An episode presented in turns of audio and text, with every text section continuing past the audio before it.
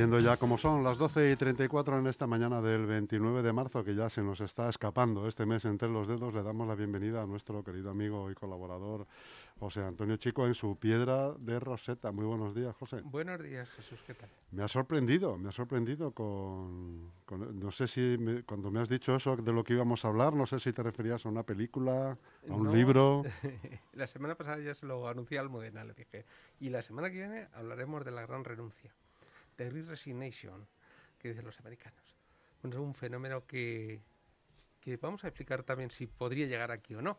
Pero vamos, que consiste básicamente en que desde que terminó la pandemia, un número ingente de trabajadores, algunos los cifran en más de 50 millones, ha ido progresivamente dejando su puesto de trabajo en Estados Unidos. Y claro, 50 millones que estás hablando de España. Eh, imagínate. imagínate. No son cuatro. en fin, es un fenómeno que ha sorprendido a todos. nadie esperaba un fenómeno como, como el que ha existido y que tiene diversas eh, explicaciones, pero básicamente se, se, fundamentan en la psicología de las personas. Eh, esta, esta pandemia nos ha afectado a todos, a unos más a otros menos, pero sobre todo nos ha hecho cambiar la forma de pensar. El hecho de reencontrarnos con, nuestros, eh, con nuestra familia en casa, por tener que teletrabajar en muchos casos, pues ha hecho que cambien hábitos de, trabajo en muchas familias. Ha habido cambios en los hábitos de cómo enfrentarse a la vida diaria, y darse cuenta de que no todo en la vida es trabajar y estar fuera de casa porque te pierdes eh, a tus hijos. Te pierdes a tu pareja, te pierdes grandes cosas. En muchos casos hasta la vida. La pierdes porque te dedicas en cuerpo y alma a una empresa, en este caso, o a un trabajo. Estamos hablando de cambiar el sistema de valores y ese cambio que nos, al que se nos ha obligado por parte de la pandemia, porque una gran parte de trabajadores han tenido que teletrabajar desde su casa, pues claro, cuando las empresas han dicho eh, vamos, vamos a volver, muchos han dicho no. no. No. Eh, fíjate, es curioso. Eh, una gran consultora americana llamó a todos sus trabajadores y dijo, bueno, a partir de esta fecha tenéis que, tenéis que volver. El 50% de los trabajadores no acudieron. No estaban trabajando, pero no acudieron ese día. La empresa se llamó a capítulos y dijo, vamos a ver, que no, que no, que lo de teletrabajar se ha acabado ya, que queremos eh, directamente un trabajo presencial porque pensamos que nuestros clientes aceptan mejor ese trato personal, no es igual la innovación que se puede producir en los grupos de trabajo, en la empresa, tal. Os damos dos días. Y al cabo de dos días se incorporaron un 15% más. El resto dijeron que de ninguna manera, que o teletrabajaban o no volvían. Y la empresa dijo, pues no volváis. Y no volvieron. O sea, en ese pulso, eso que podría parecer anecdótico en el caso de una empresa, se ha repetido empresa por empresa en muchísimas empresas en Estados Unidos. Claro, ¿de verdad ha cambiado tanto la cosa? Pues sí, algo ha cambiado en la mente de muchos para decir, ya no sigo, no sigo como estaba. Claro, no se trata solamente de un factor, hay que ver en el mercado americano qué más cosas pueden haber influido, ¿no? La primera ha sido la ayuda fiscal que ha habido eh, directamente por parte del gobierno americano en vez de enfocarse hacia las empresas, ha sido un cheque directamente a los trabajadores. Y mucha gente ha dicho, ah, pues muy bien, aprovecho este cheque para buscarme otro trabajo donde pueda teletrabajar. Aprovecho este cheque para replantearme mi modelo de vida. Aprovecho este cheque para... eso no se puede producir aquí, evidentemente, porque las, ayudas no han sido al trabajador, sino directamente a las empresas. Claro, eh, también hay que tener en cuenta que el mercado de Estados Unidos es muy diferente. El mercado del trabajo. En el mercado del trabajo en Estados Unidos prácticamente el paro no existe. Existe un paro técnico, pero prácticamente cualquiera que mm, tenga una mínima cualificación puede trabajar sin demasiado problema. O al menos eso es lo que eh, aparenta ocurrir en la mayoría de las ciudades de Estados Unidos. Eh, por supuesto, hay estados más deprimidos que otros. Aquellos estados que tenían un, gran complejo industrial eh, que ha ido desapareciendo y no, o no se ha sabido renovar en el tiempo, como poblaciones con, como Detroit, por ejemplo, pues siguen arrastrando todavía índices de paro muy superiores. Pero cuando vamos, hablamos de grandes ciudades, en general, mm, ya digo, no, no existe ese paro. Es decir, que la gente puede salir de su empresa y a los pocos días trabajar en otra. De hecho, la gente que se va de una empresa en Estados Unidos no suele estar mucho más allá de 15 o 21 días sin trabajar, enseguida, porque como hay una demanda ingente de trabajadores, lo tiene fácil. Claro, también se diferencia en eso de la economía española. Es decir, allí mm, no existe el fenómeno del paro. Es decir, no existe esa protección de los derechos del trabajador. Eh, allí te pueden despedir directamente. Un día se levanta un señor y dice, no, tú a la calle. Te vas a la calle y ya está. Pero igual que existe eso de tú a la calle, existe una receptividad por parte de muchos otros empresarios que lo que quieren es absorber mano de obra y fácilmente te colocas. Eso, por supuesto, es completamente distinto, no solamente al régimen español, sino al régimen europeo. Eh, y este fenómeno mm, se podría, o de alguna manera se podría decir que ha llegado a España, aunque sea mínimamente, pues curiosamente también, de luego en mucha menor medida, por estas cosas que, he estado explicando, ¿no? Es bastante complejo el que, el que la gente se replantee de esa manera la vida, eh, porque la cultura de trabajo es muy distinta en España. Pero sí que existe un porcentaje no desdeñable de gente que directamente ha optado y ha propuesto en las empresas continuar teletrabajando. O sea, el fenómeno de desligarse de la empresa es muy duro aquí tienes una serie de derechos adquiridos como trabajador, prácticamente en cualquier empresa, pues por la antigüedad que tienes, eh, se van consolidando una serie de categorías, de salarios. Esto no existe como tal en Estados Unidos. Aquí sí, eh, aquí está muy asentado y claro, renunciar a esas ventajas que tienes como trabajador en una empresa para decir voy a empezar un trabajo mm, en otra parte es mucho más complicado. Pero lo de, oye, vamos a renegociar el tema porque a mí me apetece estar en casa. Esto mm, ya lo hablamos en su momento, en los momentos de pandemia, tiene grandes ventajas para las empresas, es decir, están ahorrando una gran cantidad de dinero que les cuesta tener sus oficinas en propiedad o en alquiler y disponer de una maquinaria cuando el mismo trabajador le pone la maquinaria en su casa y te y hace el mismo trabajo. Hace el mismo trabajo. Y de hecho, lo cierto es que muchas empresas donde se sospechaba que la productividad del trabajador iba a descender de una manera tremenda por estar en casa, no ha sido así sorprendentemente, para mucha gente, se han dado cuenta de que el trabajador rinde y rinde igual o incluso mejor en casa que en la oficina. Claro, esto también puede decir, hombre, esto no es un hecho general, es verdad, no es un hecho general, pero sí podríamos hablar de que eh, en la gran mayoría de los casos no ha existido una pérdida de eficiencia de los trabajadores en su casa, no ha existido una pérdida de productividad. Es cierto que el trabajo se ha repartido de forma distinta, probablemente, eh, claro, eh, los horarios no han sido tan, tan rígidos como son una empresa. Tú tienes que llegar a trabajar en un puesto de trabajo, lo normal es que llegas una hora y te vayas una hora cuando más o menos se cree que ha finalizado la, jornada. En tu casa esa frontera es mucho más difícil de establecer. Pues porque tienes al niño que llora, porque tienes al hijo que te pide ayuda con los deberes. Pero si tú eres un trabajador responsable y en tu empresa, y este es el dato fundamental, está bien organizado el empleo, es decir, existe una serie de parámetros que están midiendo tu, productividad en cada momento y pueden establecer si realmente eh, estás trabajando, estás produciendo, eres un trabajo productivo o no, eh, pues no tiene por qué tener problema. La gente asume esos compromisos, igual que en el trabajo es más difícil porque, bueno, porque fulanito, porque no sé qué, hemos tenido una reunión y no hemos llegado. Sin embargo, en casa la gente asume de una manera mucho más proactiva ese trabajo y sale mejor. Esto es curioso, ¿eh? ¿eh? Cuidado porque esto es un cambio de mentalidad muy importante que aquí eh, hay terrenos en los cuales es muy difícil de convencer a la gente. O sea, y hablo de empresa, pública, empresa pública, empresa privada, es muy complicado a determinadas generaciones convencerlas de que un trabajador puede llegar a ser tan productivo. Claro, ¿qué es lo que ocurre también? Que aquí tenemos mm, estructurado el trabajo de una manera mm, mucho menos efectiva, mucho menos eficaz de la que lo tienen la mayoría de las empresas en Estados Unidos. Aquí, bueno, el horario de trabajo, bueno, vamos a ver. Llegas, eh, que si el café, eh, o, al menos el café de la máquina, eh, que si luego te vas a no sé dónde, que si luego se organiza una reunión que no sabe ni para qué, pero bueno, que la reunión que está establecida y que todos los viernes... Y una reunión que dura una hora. Una, una hora, hora, hora y media, sales igual de cabreado que entraste, o más.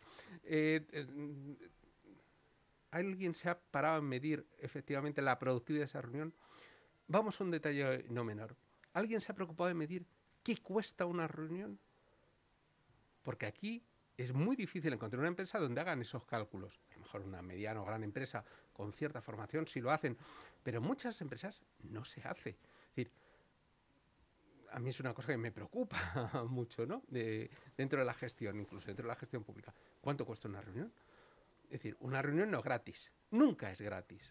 porque estás empleando tiempo de los trabajadores, estás empleando unos recursos, una sala, los gastos de mantenimiento, etcétera. Claro, esa sala va a seguir existiendo.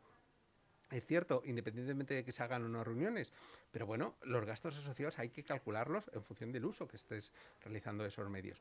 La sala, el equipamiento informático, las comunicaciones, lo que sea y sobre todo el tiempo de los trabajadores que están ahí inmersos y que no pueden atender a otra cosa porque habitualmente las, además aquí es que se ven hasta mal. O sea, tú llegas a una empresa a, una reunión y llegas con un portátil debajo del brazo, y mira, este ya se va a ver el marca mientras estamos reunidos. Parece que nos da mucho miedo la asunción de la tecnología en las reuniones, ¿no? Mm, la gente no entiende que es un elemento productivo el, el poder llevar, bueno, un portátil, una tablet, lo que sea, un elemento de computación que te permita ayudarte en tu trabajo pues, a tener los informes más a mano, a, intentar eh, corregir sobre la marcha determinadas proyecciones. Y eso, bueno, pues es una cosa que va muy inmersa en la mentalidad, en la cultura de la gente. Y es complicado, es complicado. O sea, yo digo, he vivido las situaciones en tanto la empresa privada como la, en la administración pública y es complicado que te entiendan, de verdad.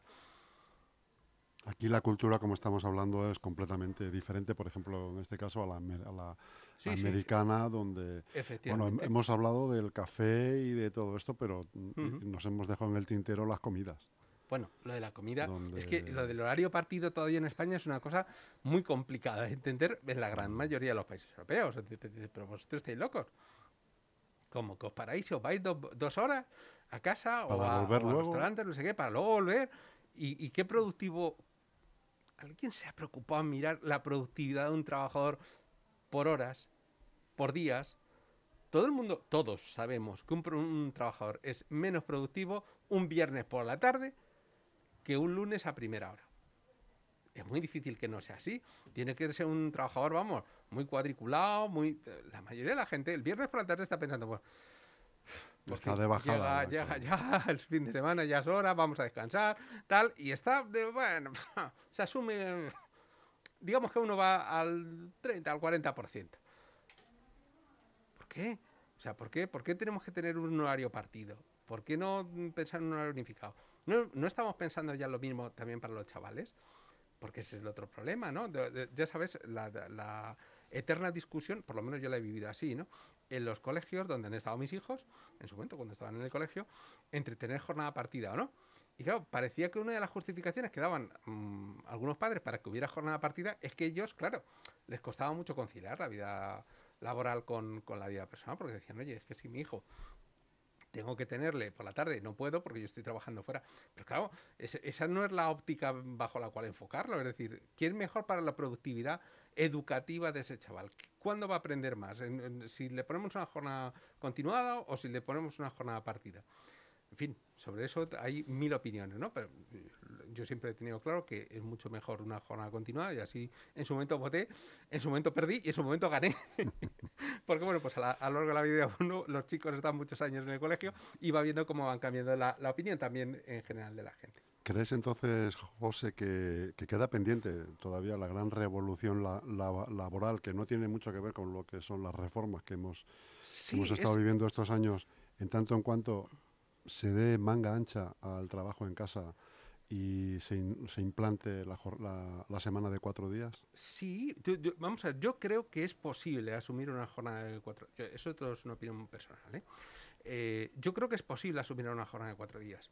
Pero claro, asumir una jornada de cuatro días exige, primero, tener muy bien evaluado cómo se desarrollan esas jornadas de cuatro días y qué objetivos hay que cumplir, que parece que nos cuesta muchísimo fijar objetivos. Pero esa es la clave de todo. O sea, si tú en una empresa, tú, mm, a ti como mm, empresario, te, lo que, ¿qué es lo que te importa? Que se cubran determinados objetivos, determinado mm, número de clientes que entran por la puerta, determinado número de clientes que facturan al final de mes, determinado beneficio, determinado... Tú lo puedes marcar claramente. Y tienes que ser capaz con unos técnicos adecuados, que son los que van a los que te van a ayudar a realizar un plan que permita hacer eso que permita que efectivamente los beneficios lleguen a dos dígitos, por ejemplo, que el, que el trabajo se estructure de tal manera que nunca haya más de un tanto por ciento bajo de descontentos en la atención al cliente, que las piezas que estás produciendo salgan con un porcentaje de efectos inferior a un 3%, etcétera. Para eso te van a ayudar los técnicos, que son los que tienen que ayudar. Pero aquí en España es casi imposible casi imposible llegar a eso, llegar a, a convencer a la gente de la importancia de estructurar el tiempo de trabajo en función de unos parámetros que son los que van a marcar los objetivos del trabajador y tener clara una proyección de este es el camino bueno porque estamos yendo hacia seguir unos objetivos o vamos mal porque estamos muy alejados de ello. Claro, para llegar a la semana de cuatro días lo tienes que tener muy bien planificado. Pero vamos, en cuanto a si uno es productivo o no, hay experimentos y ya se ha visto. O sea, hay empresas, de hecho, que ya tienen en funcionamiento esa semana de cuatro días o que están experimentalmente probando con parte de la plantilla con una semana de cuatro días y se puede ser más productivo en cuatro días que en cinco. Pero la semana de, cuatro, de, cuatro días implicaría también una jornada más larga los días que, son laborales? No necesariamente. No necesariamente. Mm, el, el asunto es, ¿qué es lo que nos importa? ¿Las horas de trabajo del trabajador o que se cubran los objetivos? Esa es la clave. Porque si tú dices, no, hombre, es que a mí lo que me importa es que se cumplan las horas de, trabajo del trabajador, pues oye, entonces vamos mal por ahí. Ahí es evidente que hay negocios donde es complicado, ¿no? Dices, hombre, pues en la hostelería, hombre, pues tienes que tener una área de atención, no le puedes decir a los clientes, es que este día no te atendemos. Pero bueno, pues tendrás que tener una plantilla que consiga obtener unos beneficios óptimos en cuatro días Claro, eso exige mucho. Y vamos, el sector de la hostelería, por ejemplo, me parece que es uno de los más alejados eh, precisamente en cuanto a la preparación, en cuanto a la capacitación. Porque cuando hablamos de capacitación parece que es que estamos hablando de ordenadores. Y es que no estamos hablando de ordenadores. Estamos hablando de que los trabajadores asuman cuáles son los objetivos de la empresa como propios y trabajen para conseguir eso. Si el trabajador lo que está pensando es, mira, dime, déjame de historia, yo lo que quiero es estar de tal a tal y ni un minuto más y me voy para casa, en esos sectores es muy complicado establecer cualquier, eh, cualquier medida que, permita reducir el tiempo laboral. Claro, eh, todas estas cosas van a acompañar de sus cautelas, como todo. O sea, tú no puedes decir, bueno, pues aprovechando que ya que los tengo en casa, allí teletrabajando y tal, le voy a pedir a las dos y media de la mañana a este señor que, oye, que mañana a las siete me tienes que tener acabado el informe. Dice, oye, que, que, que estoy durmiendo. Es que estoy durmiendo. De hecho, fíjate, existe eh, por parte del Parlamento Europeo iniciativas para eh, llevar a cabo lo que llaman la desconexión digital. Es decir, obligar a las empresas a que fuera de tu hora de trabajo, de ninguna manera intenten ponerse en contacto contigo, salvo extrema emergencia mm, justificada, para que continúe realizando o realices algún tipo de trabajo. Eso es lógico, claro. Es como si yo te llamara a tu casa a las 3 de la mañana y te dijera, vete para la radio que me tienes que contar no sé qué, que es que no me ha quedado claro. Diría, hombre, a las tres y media de la mañana, ¿no? Pues igual un trabajador. Y lo curioso es que determinados empresarios que creen que el tiempo de trabajar es suyo, que, porque, que pagan por él. Y no, eso no es cierto. Tú no pagas por el tiempo del trabajador. Pagas por ese trabajador porque efectúe un trabajo, no por el tiempo que está, sino porque efectúe un trabajo. Si está regulado el tiempo, está regulado el tiempo, pero de luego tiene que empezar a verse con una óptica distinta el regular esos tiempos que los trabajadores destinan a su trabajo y cuáles tiempos corresponden a la empresa y de ninguna manera te puedes poner en contacto con ellos. Pues claro, esto nos hemos acostumbrado, es que es muy flexible. Claro, al principio, eh, digo al principio, hace unos años te llamaban por teléfono, pero es que ya nadie te llama por teléfono. Te pone un WhatsApp. Y claro, hemos asumido que esto del WhatsApp como que es muy sencillito, ¿no? Bueno, pues te llega el WhatsApp y y bueno, pues, joder, ¿cómo lo voy a decir que no? Si es que lo he visto, si me ha, salido el doble check de que lo he leído. claro, te, impele ya a contestar en tiempo ya, tengo que contestar. O si no se va a ese problema hay que acabar con él. Hay que acabar con él. Hay que acabar con él porque estamos utilizando además una herramienta personal, el teléfono del, del trabajador, para ponernos en contacto con él en unas circunstancias que no son de emergencia, eh, pero para exigirle que realice un trabajo que está fuera de su horario. Y fíjate, hablando del WhatsApp precisamente, como decimos siempre, todo está conectado. Existe ahora mismo una iniciativa que se está discutiendo en el Parlamento Europeo para obligar a las grandes compañías a que todos los sistemas de mensajería sean interoperables. Es decir, que si tú envías un mensaje por WhatsApp a un señor, pueda llegar a su iPhone, pero no al WhatsApp, sino al iMessage, a su programa de mensajería. O que tú utilizas eh, Signal, por ejemplo, o utilizas eh, mm, cualquier otro programa de mensajería, un SMS, te pueda llegar a tu WhatsApp. Anda, ¿y esto? ¿Esto es posible? Tecnológicamente es posible. Pero eso es una persecución, claro. No, cuidado. Esto es obligar a las plataformas a que pierdan directamente esa cárcel en la cual nos han metido a todos. Porque cuando tú asumes un sistema de mensajería, estás en una cárcel de la cual no puedes salir. En el sentido de que tienes que utilizar esa plataforma sí o sí para comunicarte con otros. Y se quiere obligar a que sean interoperables. ¿Por qué? Porque la información que tienen de nosotros es extraordinariamente O sea, que grande. tú pongas un mensaje en Messenger, por ejemplo, y te entra en el WhatsApp también. Efectivamente. Que exista esa posibilidad de que tú puedas utilizar cualquier plataforma para ponerte en contacto con otro y que a su vez puedas recibir de cualquier otra plataforma. De esa manera eh, no tendrían tantos datos como tienen de nosotros, porque claro, te dice uno, bueno, no, hombre, es que eres un exagerado. A ver, si WhatsApp la información está encriptada, es verdad. ¿Verdad? O sea, en una conversación de WhatsApp eh, no puede saber la empresa Facebook, que es la propietaria, bueno, Facebook ahora es Meta, eh, directamente, como han cambiado el nombre, Meta no puede saber el contenido del mensaje. No, es verdad, no puede saber lo que hablamos tú y yo, pero sabe que hemos hablado tú y yo a las 2.32 y que han sido cuatro minutos en los cuales hemos estado intercambiando mensajes. Esa información que alguno de nosotros puede decir, bueno, pues esto vale oro, oro, porque sabe que tú a su vez has hablado con no sé quién, que fulanito ha hablado contigo, que no sé qué. Es decir, establece una constelación de interrelaciones entre determinados sujetos, que es una información que comercialmente es muy valiosa. El saber quiénes forman parte de tu grupo con el que operas, con el que eh, te comunicas, permite establecer los vectores de entrada de cualquier mensaje para lograr una máxima, un, eh, un máximo beneficio en una campaña de publicidad, por ejemplo. Si ellos saben que yo estoy en contacto contigo, igual que mm, van a saber que luego está en contacto contigo otra persona está aquí, otra persona, otra persona, saben que forman parte de tu círculo, si son capaces de publicitarte a ti algo que tú puedas difundir a nosotros, va a ser el impacto mucho mayor. Imagínate, vamos a poner un interés común por lo que hemos hablado alguna vez, ¿no? Los aparatos de Apple. Los aparatos de Apple que alguna vez hemos comentado que, no, que nos gustan, bueno, pues también, ¿no? Pues si ellos saben perfectamente que tú y yo hablamos de Apple, si son capaces de darte un mensaje a ti, es muy probable que tú cuando te veas conmigo dices, oye, ¿has visto lo último? Que me han mandado que esto es fenomenal. Oh, eso vale muchísimo, muchísimo dinero. Y la cosa es mucho más compleja de lo que nos podemos ocurrir, porque esas interrelaciones que nosotros mm, en nuestro cerebro nos resulta complicado dirimir hasta dónde van, para qué valen, una inteligencia artificial las asimila de una manera maravillosa y rápidamente te dice, los vectores de ataque para poner este producto en el mercado son este, este, este, este y este señor.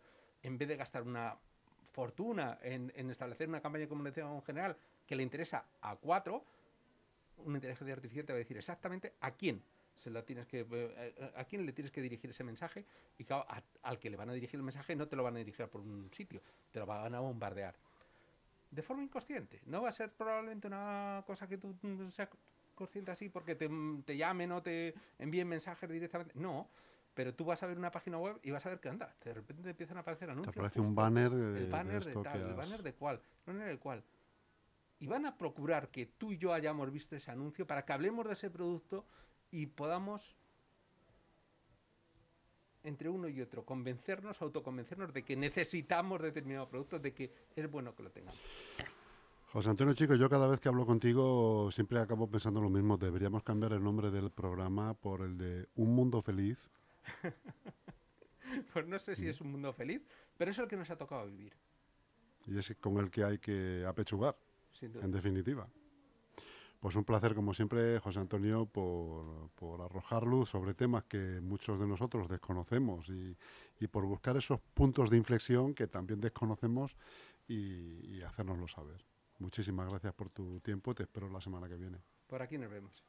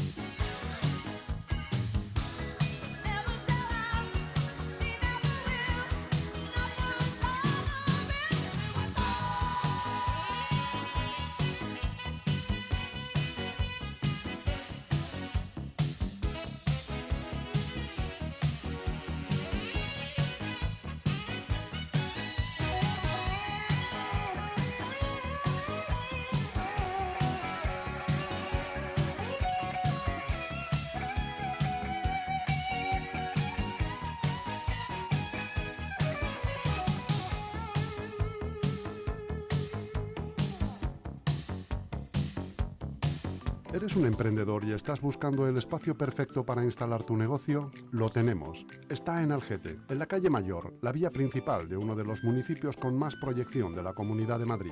Te está esperando un local comercial de casi 300 metros cuadrados, a pie de calle, con salida de humos y entrega inmediata. Y lo mejor, por 360.000 euros y con hipoteca financiada al 100%. ¿Qué más quieres? Llama ya a Grupo EM Inmobiliaria al 91 689 6234 o infórmate en grupoeminmobiliaria.com.